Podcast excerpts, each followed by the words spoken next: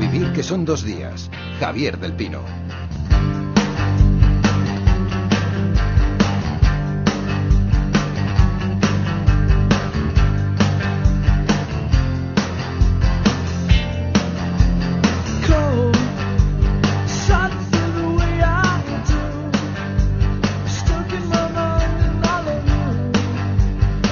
Tiempo para la lectura, en A Vivir que son dos días, un tiempo que compartimos con Óscar López. Hola Óscar, ¿cómo estás? Hola Javier, ¿qué tal? Hemos hablado mucho en las últimas semanas sobre el gran número de títulos que se publican en España. Ya sabemos cuántos, ¿no? Sí, sí, porque la Federación de Gremios Editores de España ya nos ha ofrecido las cifras. Hombre, y son llamativas, eh, al menos algunas. Se han publicado en total 88.349 títulos. Eso supone un 8% menos respecto al año anterior, algo que siempre hemos reclamado. También hay que aclarar que cuando hablamos de 80 y pico mil títulos no nos referimos solo a novelas, ¿eh? Nos referimos a libros en general donde también entran los libros de, de texto. Y luego hay un dato, otro dato importante, y es que de, de este total de títulos hay 20.000 que son ya obras en formato digital. Eso ya significa también un crecimiento importante. ¿Solo digital o ambos formatos? Solo digital ya. Quiere decir, ya hay 20.000. Eso quiere decir que es un 13% más con respecto al año anterior. No quiere decir que sean unas cifras maravillosas, pero sí que se nota que en este país cada vez se está leyendo más en formato digital. Y luego otra cosa que también me ha llamado la atención de estos datos que nos han ofrecido es que se crearon 535 nuevas editoriales, lo cual también llama la atención en un momento de crisis. Es verdad que las editoriales pequeñas están haciendo una grandísima labor en el sector editorial. Son pero, autoeditoriales algunas, ¿no? Algunas sí, efectivamente, son algunas donde tú ya puedes también autoeditarte, pero bueno, no deja de ser, en cualquier caso, una cifra muy llamativa también. Ya. De todas maneras, 88.300, a mí me siguen pareciendo ah, muchos es libros. Una auténtica barbaridad. ¿Sabes cuál es el problema? Que cuando una, un grupo editorial decide eh, quitar libros de los estantes, ¿no? Ellos tienen ya su cuota de mercado allí y tienes ya, por ejemplo, la librería y tú ya sueles, cuando sueles ir, sueles saber que allí están aquellas, aquellos libros de esas editoriales.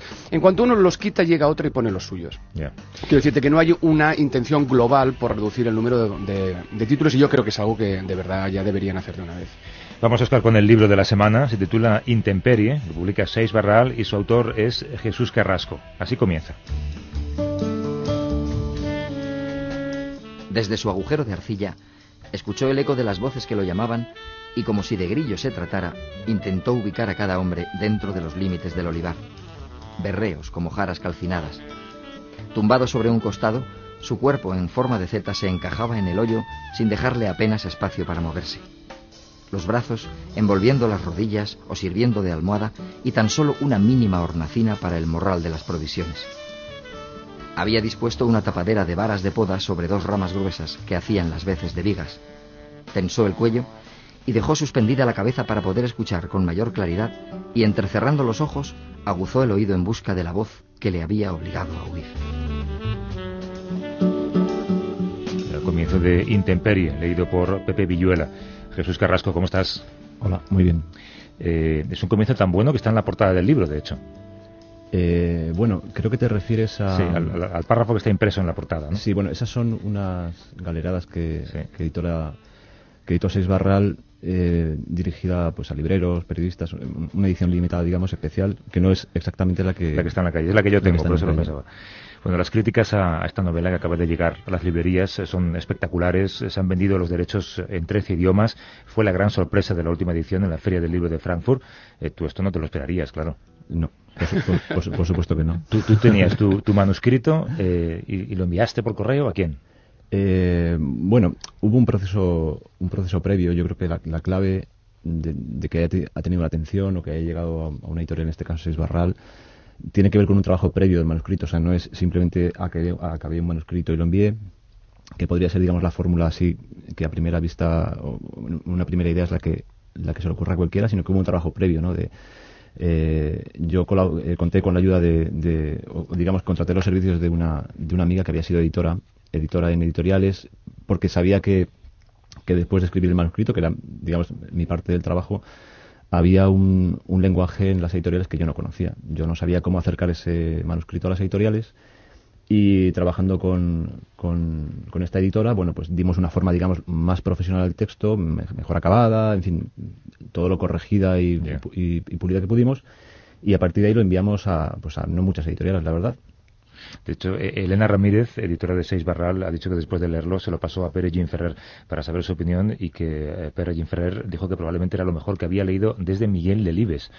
No es poco, ¿eh, Oscar? No, yo, bueno, y otras cosas que se han dicho ¿eh? de, la novela, esta primera novela, porque hay que decirlo, es la primera novela de Jesús Carrasco, y la verdad es que ha llamado la atención no solo en todas esas editoriales extranjeras, sino también en los propios periodistas culturales de este país, que la verdad, eh, Seis Barra le está haciendo una magnífica labor de promoción y a la que nos han hecho llegar esas galeradas que, de las que tú hablabas ahora, Javier. Sí bueno, la verdad es que todos hemos quedado bastante entusiasmados. Bueno, entre otros motivos, por eso está hoy aquí con nosotros. Claro, cuéntanos, Oscar, ¿qué, cuenta Intemperie? Pues eh, yo diría que es la historia de una huida o de una fuga, la de, la de un chico que deja su pueblo y su familia. No tenemos muy claro el motivo, porque esta novela también juega mucho con la ambigüedad. Sabemos que huye de algo terrible, y entonces en, ese, en, esa, en esa huida conoce a un cabrero, y ambos viajarán pues con el pequeño rebaño de, rebaño de cabras por una zona muy seca, muy árida, es una zona muy dura, mientras los va persiguiendo un alguacil y un, y un ayudante. Entonces, con todos estos elementos, Jesús lo que ha hecho es construir una historia de crecimiento para mí fantástica. Es una novela de crecimiento muy dura, también muy poética, y esto es importante destacarlo donde él no nos aclara muy bien dónde y cuándo ocurre, es decir, el tema del tiempo y del espacio queda también, forma parte de esa ambigüedad que yo os comentaba antes, y con todas estas, pues, eh, con todos estos eh, mimbres él construye una historia donde habla de violencia, donde habla de amistad, donde habla de supervivencia, donde habla evidentemente de la muerte. Es también, y eso hay que destacar, una grandísima novela de estilo.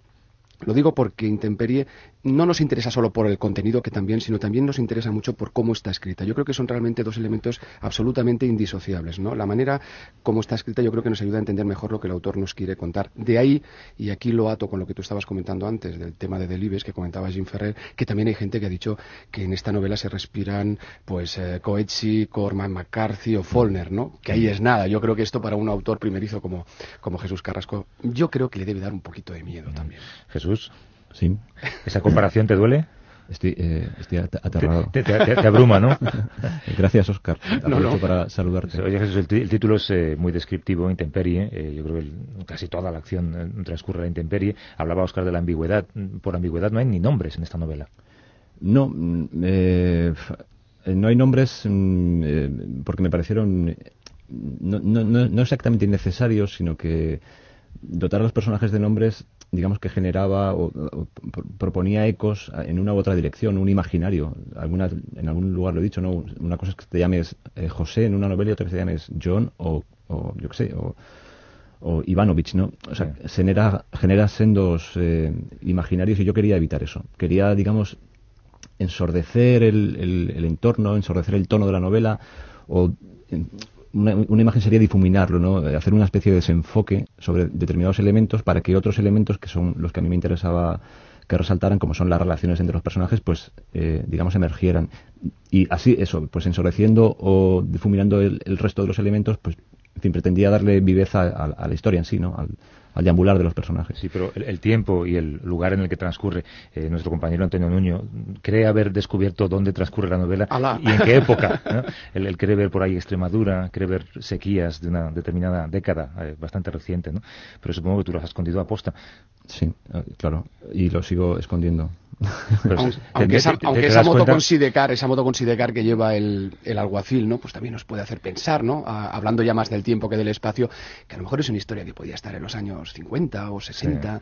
Bueno, el, Sidecar, la moto es, digamos, el único, se, nombra algunos otros, pero es el, eh, digamos, el único elemento mecánico a motor que, que hay en la novela. Y también se sabe que hay ferrocarril y en algún momento se habla de camiones que, que transportan grano y demás, pero no, no tienen una función en la novela. El paisaje sí que es yo creo que es un gran personaje también de la, de la novela. Esta novela no se entiende sin ese paisaje, Jesús. Eh, bueno, el, paisaje eh, es, es, fundamental. La novela tiene muy pocos personajes, eh, es casi una obra, digamos, de teatro mínima. Y el paisaje pretendía que fuera, mm, digamos, la cacerola donde se cocían estos personajes y lo que les pasaba. Que fuera un paisaje u otro determina mucho. Entonces yo creo que este paisaje árido y seco genera las condiciones de posibilidad para que para que las relaciones, eh, digamos, intensas entre los personajes y la tensión del relato se, se diera, ¿no? A mí me ha fascinado mucho tu dominio del lenguaje del campo. Jesús, tú has tenido que ser pastor en una vida previa o algo así. No, no, no. ¿Cómo, has cultivado ese lenguaje? ¿Cómo has llegado a él? Bueno, en primer lugar porque yo soy un hombre de pueblo. Nací en, un pueblo, bueno, o sea, nací en, una ciudad, pero vivíamos en un pueblo de, de, Extremadura y luego mi familia se trasladó a otro pueblo en Toledo donde he vivido hasta que tenía pues 19 años que me fui a, estudiar a la universidad.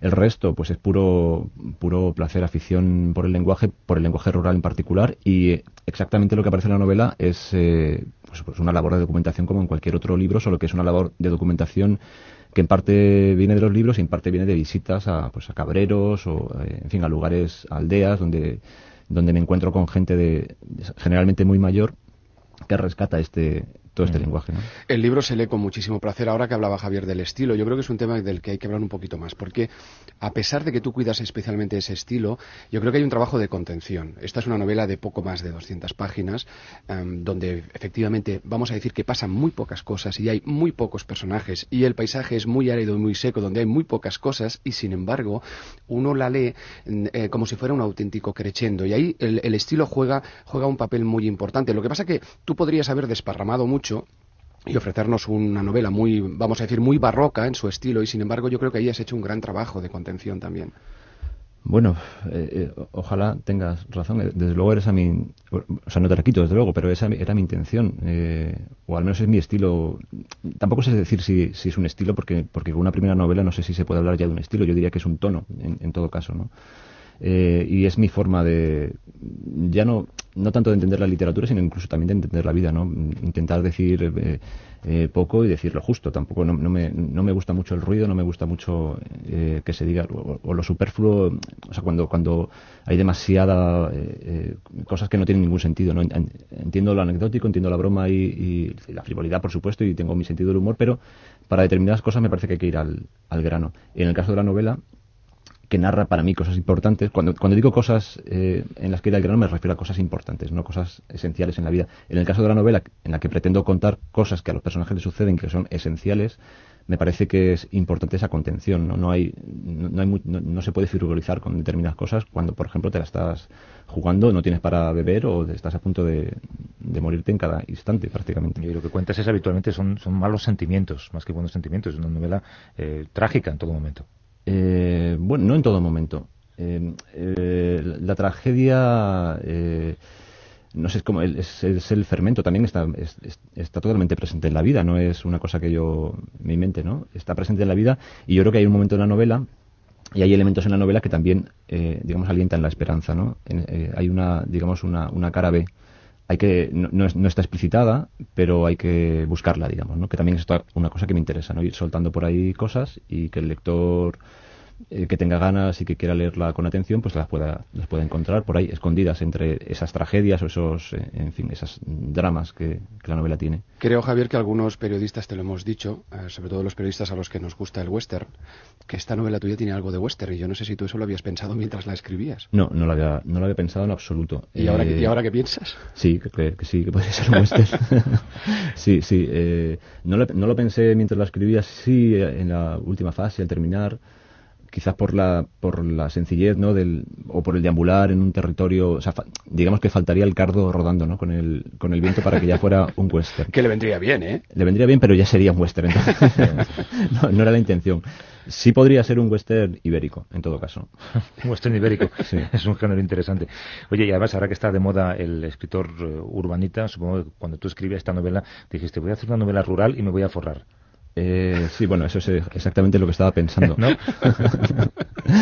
no, yo, yo teóricamente no debería estar aquí eh, hablando con vosotros. Eh, yo simplemente escribí un manuscrito, escribí un manuscrito que me dio la gana. Esto lo empecé a escribir hace, no sé, siete años. Paré eh, porque no iba a ninguna parte. Entre medias escribí otra novela que eh, está ahí sepultada en un cajón eh, y al acabar esa segunda novela retomé esta intemperie, encontré el hilo y durante otro año y medio trabajé en ella y se acabó. De modo que hace siete años, es decir, hace un año yo no tenía eh, ninguna perspectiva con el texto muy, muy escasa, imagínate hace siete, ¿no? O sea, Oye, tengo una curiosidad, porque tú durante, bueno, durante muchos años te has dedicado a la publicidad, no sé si todavía lo haces como redactor publicitario. ¿De qué manera el mensaje publicitario o ese trabajo en la publicidad te ha servido para escribir esta novela o por el contrario la literatura te ha permitido huir precisamente de ese trabajo tan sintético que es la publicidad? Bueno, para mí la publicidad, eh, digamos, si me he mantenido tantos años trabajando en publicidad, en cierto modo era porque me permitía escribir. Yo, yo soy redactor publicitario, es lo que siempre he hecho, y ser redactor publicitario es escribir también, de modo que yo iba cada mañana a trabajar con la alegría de que iba a escribir, ¿no? Cierto es que lo que escribía no tenía nada que ver con la ficción literaria, sino con otro tipo de ficción, que es la publicitaria, digamos. Pero sí que, desde luego, mm, no lo he analizado, digamos, pormenorizadamente, pero eh, es, debe haber un pozo. me he pasado muchos, muchos años escribiendo titulares. ¿no? Es creatividad. Eh, dices IVA por las mañanas a escribir, ya, ya no lo haces. Eh, bueno, me estoy quitando. Bueno, a ver, eh, digo que, que, me preguntan y digo que dejé la publicidad, pero la publicidad me, en realidad me dejó a mí, porque eh, esta crisis ¿no? Eh, que estamos padeciendo, a mí, a mí y a nosotros también nos tocó, ¿no? y poco a poco empezó a haber cada vez menos trabajo. Y eso a mí me permitió que cada vez tuviera un poco más de tiempo para escribir, ¿no? Y este último impulso que le pude dar a la novela, pues coincide con esta desgracia que es la crisis, ¿no? Por desgracia empecé a dejar de tener el trabajo que tenía y por suerte pues empezó a abrirse un espacio y un tiempo para poder escribir y terminar lo que lo que había empezado. Además suele ocurrir con, sobre todo con los autores jóvenes que tenéis la suerte de que existan editoriales extranjeras que se interesan por vuestras obras que cada cada vez que, que un nuevo país decide publicar este un manuscrito vuestro pues bueno eso siempre es un sobresueldo. Bueno de hecho es un sueldo más que un sobresueldo porque eh, bueno primero debo decir que mm, diría yo autor nuevo pero no joven porque eh, a veces se confunden las cosas. Yo ya tengo unos cuantos. Bueno, cuarenta y pocos. Sí, bueno, cuarenta, digamos Recién entrado a la cuarentena. Redondeando. Y en cuanto a lo que me preguntaba sobre las editoriales, dado que el libro no salió a la venta hace dos días, el, jueves pasado, mm, sé que se han vendido al menos siete de, amigos que me los, amigos y familia que me los han enseñado. El resto no se ha vendido, que yo sepa, no, no, no tengo las cifras. Y lo que sí que me permite digamos, los anticipos que, que se van, que, van llegando por, por, la venta de derechos de traducción, pues sí que me permiten eh, al menos tener un, un, periodo de tiempo ahora en adelante en el que me pueda dedicar exclusivamente a escribir. No sé cuánto durará ese tiempo, no sé si se venderá algún libro más, no sé si con los derechos de autor podré vivir, pero al menos con las traducciones me puedo permitir ahora, pues, en fin. Empezar con un plan, de pensiones, hay que pensar en el futuro, ¿eh? que la cosa está Oye, o a lo mejor también con un posible, con una, con una posible adaptación al cine, porque creo que ya hay gente interesada, ¿no? y eso que acaba, acaba de salir. Hay gente interesada. Bueno, ahí el trabajo de, de la editorial, de Seis Barral, ha sido, o sea, la novela sale ahora a la venta, pero ha habido un trabajo previo muy largo y muy intenso por parte de la editorial y del equipo de Seis Barral. Y entre en, parte de ese trabajo se, se materializa o se, visibiliza en, esas traducciones, que no es una cosa que llegue de la noche a la mañana, sino que hay un, gran trabajo previo. Y otra parte, pues es el interés o, el ofrecimiento a, productoras, y ya hay algunas que han mostrado interés. Y bueno, en estas próximas semanas veremos propuestas así más concretas, pero bueno, también es una cosa alucinante, claro. Jesús Carrasco, eh, como pasa a ser el próximo Ruiz Zafón o Javier Cerca, se acuerde de nosotros, cuando, cuando luego va a ser la lista de entrevistas para la próxima novela, ¿vale? Eh, porque, todo el mundo dice que esto va a ser un pelotazo, así que... Eh, bueno, no sé, ir a buscarme al, yate, ahí os, recibiré encantado. Guardamos un fin de semana en el yate, ¿vale? Muy bien. Venga, un abrazo fuerte y mucha suerte. Gracias a vosotros.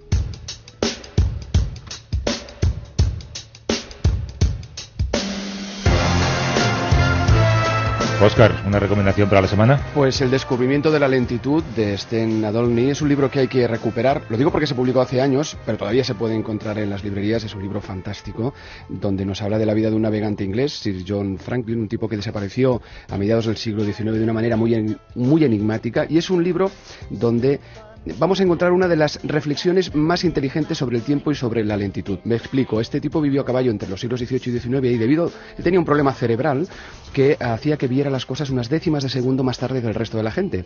Entonces esta particularidad fisiológica que en principio, bueno, pues podría parecer que era una desventaja, en su caso fue todo lo contrario y le enriqueció muchísimo la vida. Entonces, a partir de esta novela vamos a conocer lo que es su, su vertiente exploradora, su vertiente como militar, porque él estuvo también en la guerra de Trafalgar, pero al mismo tiempo se convierte en una novela muy filosófica, ya que nos ayuda a conocer mejor cómo son nuestras propias limitaciones. Es un libro de lectura obligada, desde luego. ¿eh? El descubrimiento de la lentitud de Sten Nadolny. dentro de un par de semanas regresamos con un libro y con un autor que tú recomendaste en esta misma sección, El anarquista que se llamaba Como yo. Bueno. Que dice que es un título fantástico, ¿verdad? Una magnífica novela, un magnífico título y también un autor joven estupendo como es el caso de Jesús Carrasco de hoy. O sea que como, este como ven estamos haciendo apuestas por autores jóvenes. Pablo Martín Sánchez es el autor que estará con nosotros en dos semanas. Un abrazo, Oscar. Igualmente. A vivir que son dos días. Javier del Pino.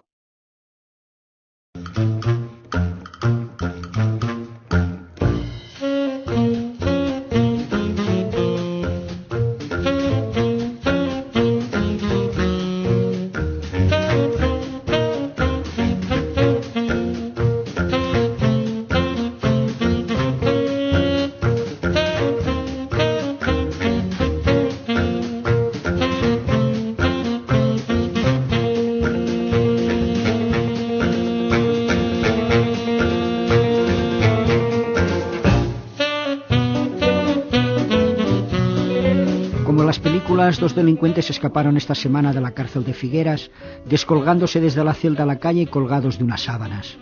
Recuperada la libertad, lo celebraron sentándose a fumar unos cigarrillos en el banco de un paseo cercano a la cárcel. Allí les detuvo un policía. Hay delincuentes patosos.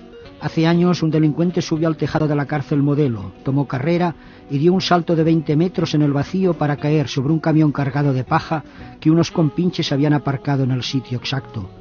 Un error de un metro y no lo cuenta. Para celebrar la fuga fue a contarlo al bareto de siempre. Lo explicaba a los parroquianos cuando llegó la policía porque un oyente se chivó.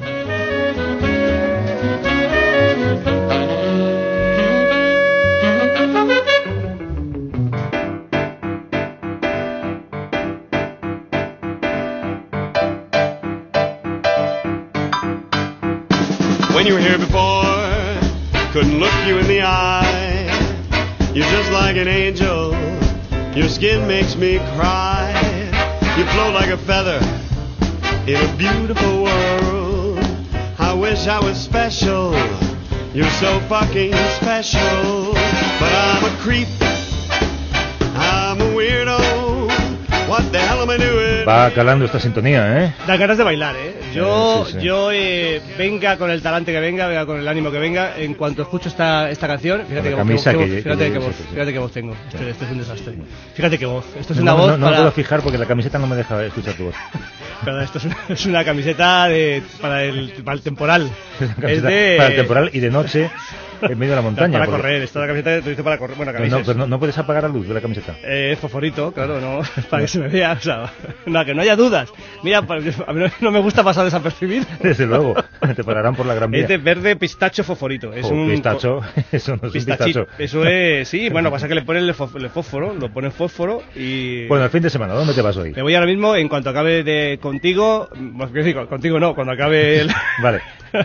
me voy a, a Hospitalet, a la, a la Barcelona. Sabes que una calle es Barcelona y, la- y otra calle que es Hospitalet. eh, es, es fantástico. Y vamos a actuar al Teatro Juventud, que es un teatro que nos encanta. Un teatro, un teatro delicioso. Todo vendido. eh, Sí, sí, sí, va todo, está fantástico. Y la gente responde muy bien, nosotros no, no es un dato muy grande, pero es delicioso. Y vamos a estar un par de días ahí. Oye, siempre vienes por aquí con este maletín rojo en el que tú llevas eh, los soldaditos. Ese yo el otro día intenté tumbar y me dijiste, no, no, no, no, no, no, por no, Dios! no. ¡No lo tumbes! Porque hay que llevarlo de pie siempre para que...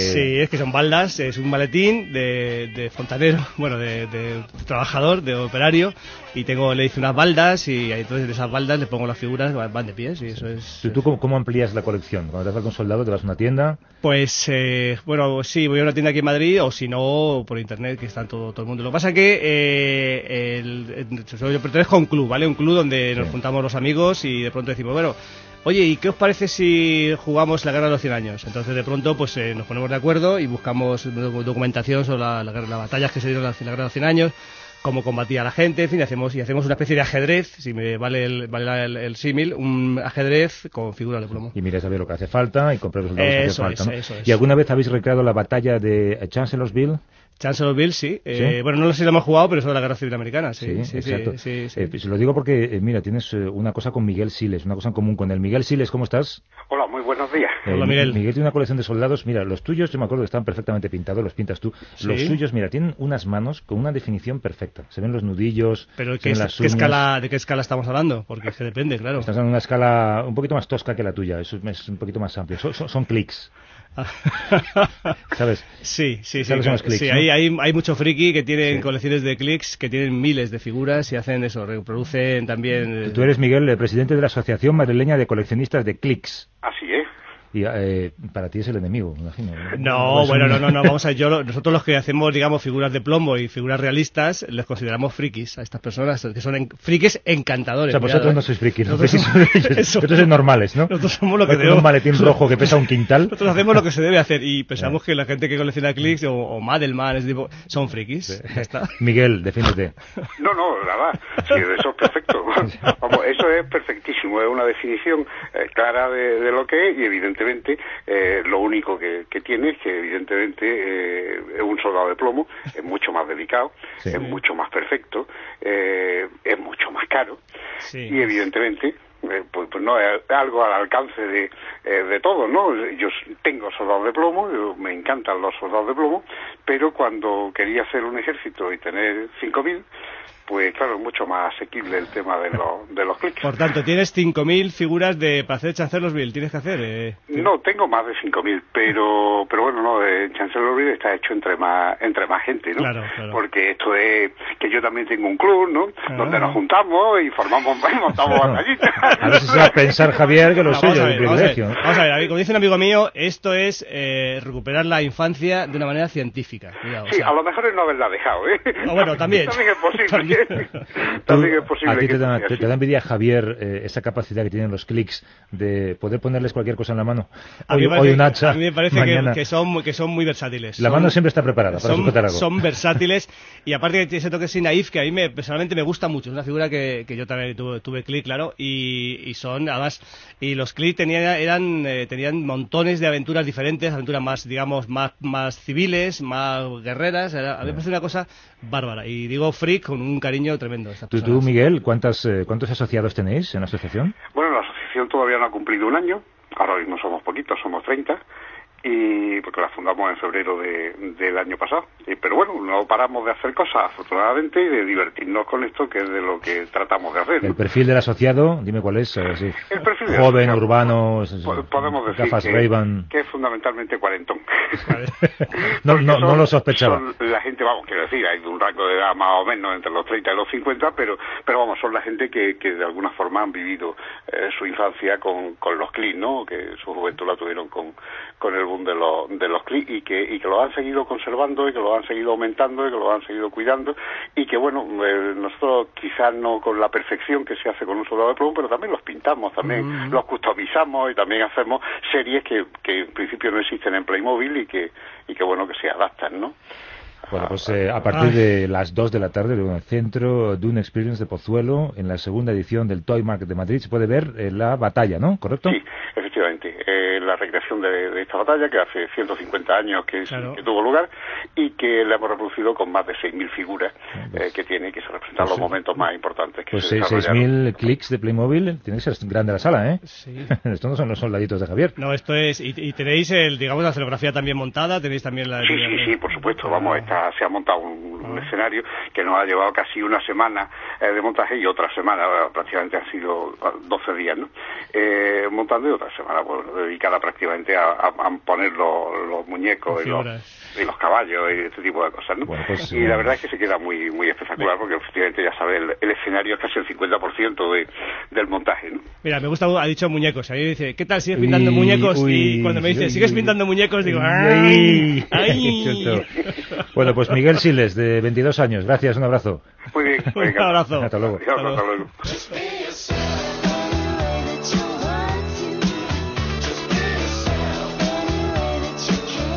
Ya sabe todo el mundo que esta sección es sobre bienestar mental, sobre salud física, sobre Sí. cosas que podemos hacer en el día a Sí, día. cosas que, cosas que yo he probado, digamos, y que a mí me van bien. o sin sea, antibióticos, sin tomar grandes pastillas. Sí, bueno, yo también, tengo cuidado, también tomo antibióticos, pero bueno, intento mm, intento prevenir más que nada, ¿no? Pero hablamos mucho de higiene mental, hablamos Sí. poco de higiene corporal, ¿no? De higiene corporal, bueno, hablamos... eh, Bueno, ha habido algunas indirectas que nos hemos tirado Sí. uno al otro en este recorrido. Sí, pero, pero- es verdad que hablamos, poco de higiene, de higiene física, ¿no? De, Hemos hablado de estiramientos, quizá, a lo mejor de, Y, algo- y limpieza interna. de limpieza interna no hemos hablado jamás, ni siquiera de lavarnos los dientes, fíjate. Eh, pues por esto querías tú eh, hablar con, Quería hablar de una cosa un poco... con César Medrano, que nos escucha en Barcelona. César, ¿cómo estás?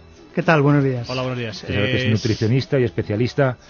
Dilo- ¿Lo digo yo o lo dices tú? Eh, No, no, tú, bueno, no, tú. eh, Lo, lo has pedido tú, así que dilo Bueno, tú. pues sí, yo creo que es especialista de limpieza de limpieza de colon, ¿no? Del, digamos que es una, una limpieza de los bajos, se puede decir. Es que no sé cómo. No sé, dilo como cómo- quieras. Yo cómo- a- cómo- acabo de descubrir esta, Sí. Es hidroterapia de colon. Hidroterapia de colon, sí es eh, una limpieza del colon a base, pues, hidro, de hidro, agua, Ah, colon, colon. O sea, es que no hay, no tiene más, digamos, no tiene más intríngulis la cosa. César, échanos un cable. bueno, ya- Bueno, no, no sé si esta es una expresión correcta. Pon- ponnos un cable. Yo sé que este tipo de cosas y en un programa así, bueno, pues como el que lleváis, eh, se dan un poquito a- al humor, ¿no? No, no, no, no, no, no, a La, la verdad es que es, es un tema, eh, más allá del humor, es un tema, bueno, muy interesante en el sentido de que uno no está acostumbrado a limpiarse por dentro. Y bueno, pues el colon precisamente es un lugar donde guardamos bastante porquería. Ahí terminas. No, no, hay mucho más que hablar sobre todo Estaba meditando sobre, sobre esa afirmación. y, esto corrige qué? ¿Problemas intestinales? ¿Problemas digestivos? Sí, bueno, todos los que son dados por, por, un exceso de acumulación de heces, eh, por, ejemplo, estreñimiento o irritaciones de cualquier tipo. Y bueno, ya no solo es una cuestión de corregir, es también una cuestión de prevenir. Porque, pues, igual que comemos tres veces al día, muchas veces no vamos al baño esas tres veces al día y en algún sitio se tiene que quedar esto, ¿no? Es algo que tendría que ser una alcantarilla, se convierte en un pozo ciego y entonces ¿qué hacemos ahí, no? Claro, y el, y el, sí, sí, es un tema, estamos un poco en la línea, estamos, eh, estamos en la línea floja, en la cuerda floja, sí, sí. Entonces, el, claro, el, pensemos que en el intestino hay bacterias eh, que puede haber, mil bacterias, un millón de bacterias, tres millones de bacterias, diez millones de bacterias, veinte millones de bacterias.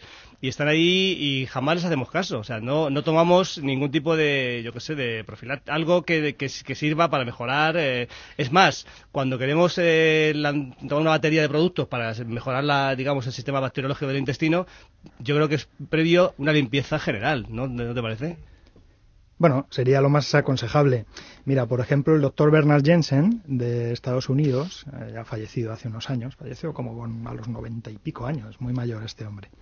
Eh, bueno, era un gran defensor de que hacer todo este tipo de terapias y em, bueno, él decía que habitualmente si tenemos que tener una flora intestinal, digamos, de la buena, en un 80% y en un 20% la flora no tan buena, pues habitualmente la mayoría de la gente está justo al revés. Tiene un 80% de flora bacteriana inadecuada y un 20% de flora buena. Entonces esto si no limpias primero, pues por muchos yogurines que te tomes no vas a conseguir cambiarlo. Por tanto, eh, según esto, ¿estamos todos todos mal estamos o es eh, por el tipo de praxis que tenemos, el tipo de alimentación o tal, porque estamos mal? Bueno, es por la alimentación, es por el estrés, es por la contaminación, es por los colorantes, conservantes. Eh, hoy en día llevamos una vida muy desnaturalizada y esto se paga. Oye, tengo aquí delante tu currículum, eh, desde licenciado en Medicina Tradicional China, técnico en acupuntura, moxibustión, eh, pulsología china, auriculoterapia. Son cuatro páginas de títulos de premios, menciones de honor, eh, medallas de honor, medallas de oro. Y, has, decidido centrarte en esto, en hidroterapia de colon. Bueno, yo hago todas estas otras cosas también. Digamos que me dedico todo lo que es a la naturopatía, ¿no? a, a ayudar al cuerpo desde métodos naturales. Y hidroterapia de colon suena muy bien, pero hay gente que nos oirá y dirá, esto es un enema. Sí, Sí, es un enema un poquito más complejo. Digamos que el típico enema de toda la vida, eh, pues es bastante básico y esto se hace a través de una máquina y en tres sesiones de una hora, pues el intestino luego, queda. Luego, pasamos a procedimientos. Si algún oyente, eh, bueno, pues ha utilizado esta técnica para mejorar su, su vida, que por favor nos llame al 902 14 60 60, 902 14 60 60. ¿Tú lo has hecho, Javier? Yo sí, sí, yo sí me, he limpiado, eh, pero solamente me hice, me hice una sesión, una sesión de dos horas. Y luego, la verdad es que sales, voy a decir una cosa muy, muy agradable, sales como flotando, ¿sabes? Una, tienes una sensación como ingrávida, ¿sí? Es una sensación muy, muy agradable. Y lo que pasa es que, claro, que luego me dijeron que había que repetirlo con cierta frecuencia y... ya dijiste que no. Ya me... Sí, ya no me... Porque no son... Vamos a ver, no son terapias eh, baratas, o sea, no es algo, digamos... Eh, fin, eh, pregúntale, Javier, pregúntale. No sé, sobre... Sí, hombre. ¿qué, puede costar una, una limpieza de, de colon? Bueno, habitualmente el, precio estándar, digamos, aunque luego hay variaciones, dependiendo por supuesto de profesionales, está en torno a los 100-120 euros, una sesión, de una hora aproximadamente, 45 minutos, una hora. Claro. Y, el, ahí me dijeron que eso, por lo menos cada dos años había que hacer una limpieza y tal. No sé si esta, si esta frecuencia es, así bueno, Después de limpiar las, las tres primeras, que es cuando limpias todo lo que está ahí adherido desde hace tiempo, yo lo que recomiendo es hacer al menos una sesión anual como preventivo ya, para prevenir que no se formen de nuevo estas adherencias en el colon. Oye, dice beneficios. Hay aquí una lista de beneficios. Es, bárbara. Mayor resistencia a la fatiga. Aumenta el tono vital. Eliminación de cuerpos extraños. Eliminación de gases. Efecto antiinflamatorio en todo el cuerpo.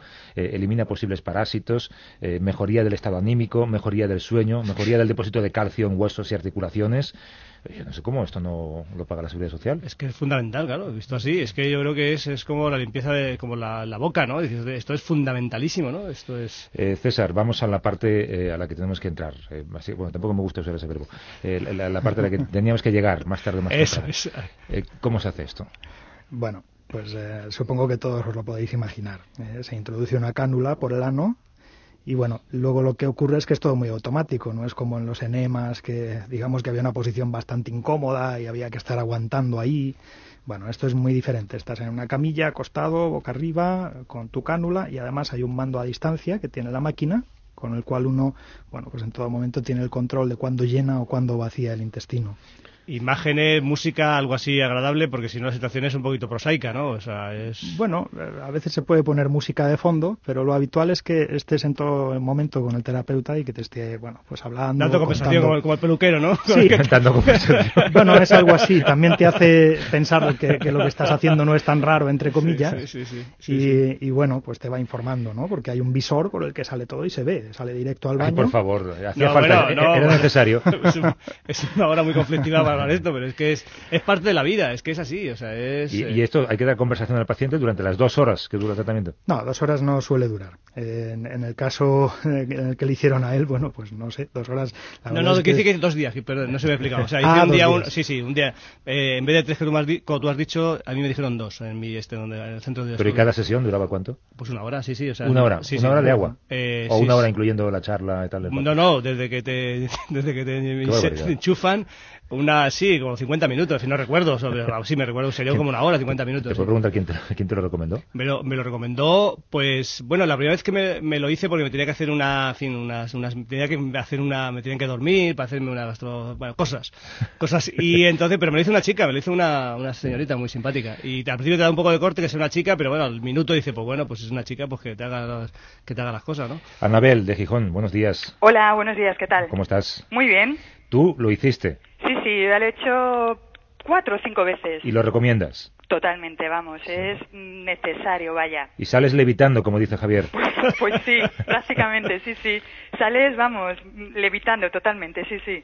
¿Y luego notas mejoría después eh, en tu vida diaria? ¿Lo, lo, aprecias? Sí, sí, claro, es que te sientes, vamos, lo notas en la piel, lo notas... Hombre, tienes que también llevar una vida un poquitín mínimamente sana, ¿no? lo notas en la piel, dices, ¿no? Porque dicen que quita la piel de fumador esto, ¿eh?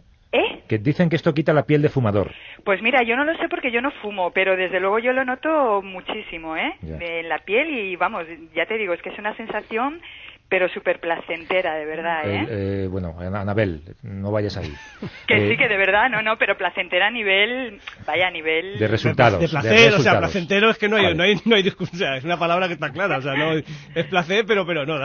Pero tú, eh, esto, Anabel, crea, ¿tú crees que crea adicción? ¿Ahora sientes que tienes que hacerlo, no lo sé, una vez al mes o cada seis meses? Yo creo que sí, yo creo que sí, porque los, sí, sí, sí, sí, crea un poquito de adicción, sí.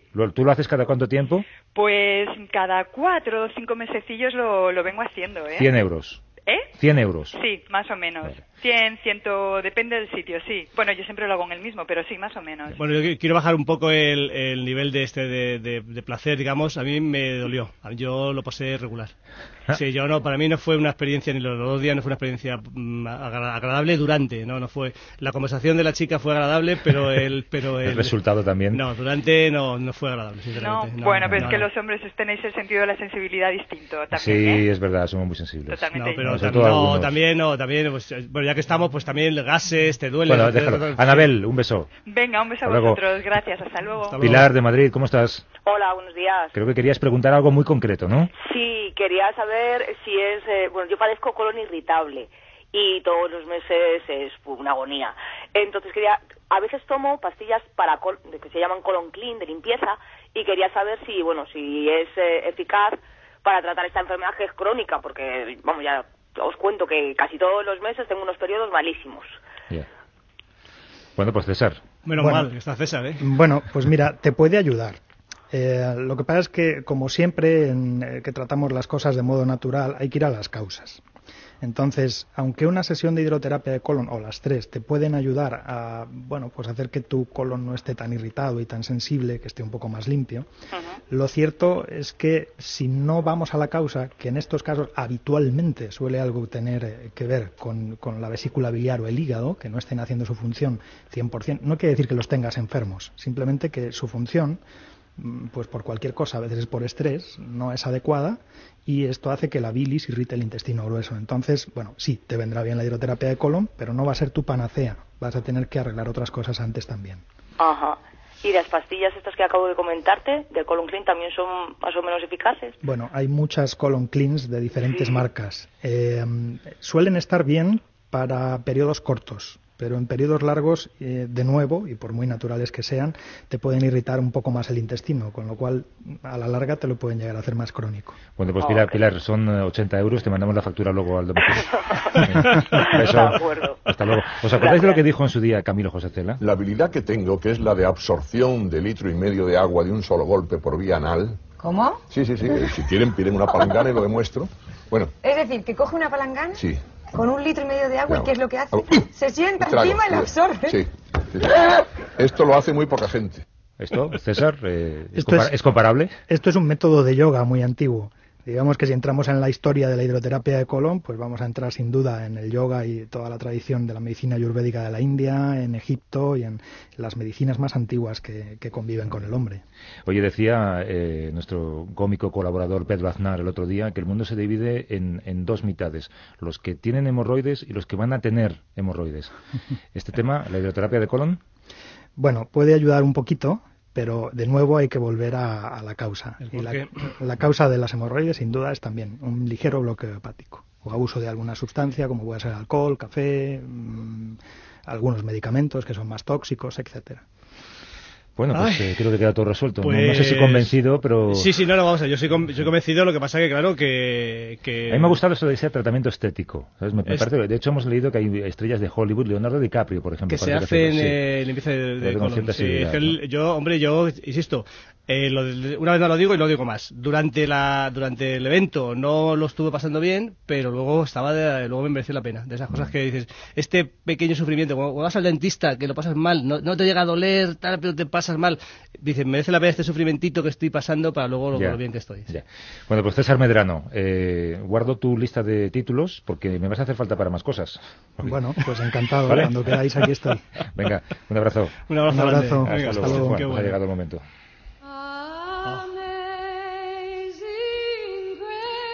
Mira, el, el lunes es eh, la toma de posesión de Obama. Qué bonito. Vamos a dejarlo sonar un poquito más, yo creo, ¿no? Sí, venga.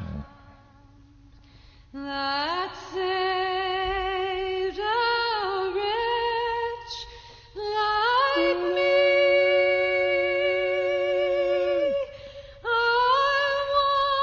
está- sea, me impresiona que apenas se le oye respirar. Eso Es me verdad, gusta ¿eh? mucho. Eso Judy me gusta Collins, mucho de sí. los, ca- las cantantes o los cantantes que apenas se les oye la respiración, me- ya me, me ganan. Eh, oh, y a los que se les oye la sonrisa, eso a mí también me apasiona. Oye, eh, con Judy Collins de fondo, el momento en el que tú hablas bien de algo. Mira, quiero hablar muy bien, no bien, sino muy bien de un colectivo. Bueno, no es, no, no es un colectivo realmente, son eh, ni son individuos, son porque individuos no me valen. Son eh, quiero hablar bien de, de unas de parejas, de esas parejas, parejas digamos pa- parejas heterosexuales, de parejas que que de, de hombre y mujer, insisto, que que conduce ella. O sea, eso me gusta, o sea, que, que es ella la que conduce, pero escucha, no porque él no tenga no tenga carnet, que entonces no, no Como tu caso. como en mi caso, ahí no, ahí no hay valor, sino que teniendo el carnet de conducir él, conduce ella. Y ya el colmo, quiero hablar bien, quiero hablar, quiero poner por las nubes a, esa, a esas conductoras, a esas conductoras de moto que llevan a los chicos detrás. O sea, es algo espectacular, es, espe- es algo maravilloso. O sea, teniendo carnet el chico y sabiendo llevar moto, y es la chica la que lleva al chico. Eso, cuando eso sea habitual, el mundo habrá cambiado. O sea, cuando, cuando sean las chicas que llevan a los chicos, el mundo será diferente. Bueno, luego quiero hablar, quiero hablar mal eh, de unas personas, en este caso sí que son, son hombres, individuos, y eh, además lamentablemente hago una catarsis porque yo me, me incluyo en este colectivo, que eh, un colectivo que yo no sé, bueno, que sí, por un, un, no sé, un planteamiento ar- arcano, ancestral, dejamos pasar a las chicas antes a, lo- a los sitios, de, de- de- cedes el paso en la puerta, y yo me incluyo, digo, pero esto, ¿y, y por qué? ¿Por qué? O sea, ¿por qué? Vamos a ver. Porque Ana Morgade sí, a Pedro Aznar, ¿no? O sea, ¿no? porque claro, ¿por qué tengo que dejar? Pero por- va- vamos a ver, si, si vaya adelante, claro, obviamente no la voy a adelantar, me voy a educado y decir, ¡eh, eh, déjame pasar a mí primero! Pero si voy adelante, ¿por qué tengo que.? O sea, y, y digo, ¿pero por qué? Cada vez que lo hago, que lo hago a menudo además, digo, pero soy tonto, soy un ser humano tonto. O sea, pero si esto, esto ¿por quién, quién me ha enseñado a mí esto? O sea, si la chica es como yo, pues sí, sí, sí. Pero, ¿sabes lo que te, ¿sabes lo que te estoy- Perfectamente. Pues, pues vamos a ver. Entonces, Es un error que cometemos muchos. Es un error. Por fin. ¡Ah! Me voy. Venga, venga. El, el lunes entrevista a Vicente Verdú y el sábado esto. Es verdad. Qué diferencia, ¿no? Esa es tu progresión. Hasta luego. What the hell am I doing here? I don't belong here.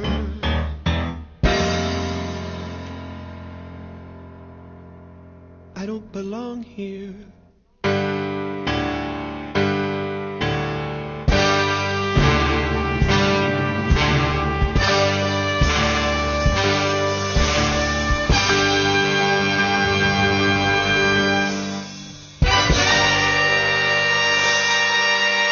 A vivir que son dos días. Javier del Pino.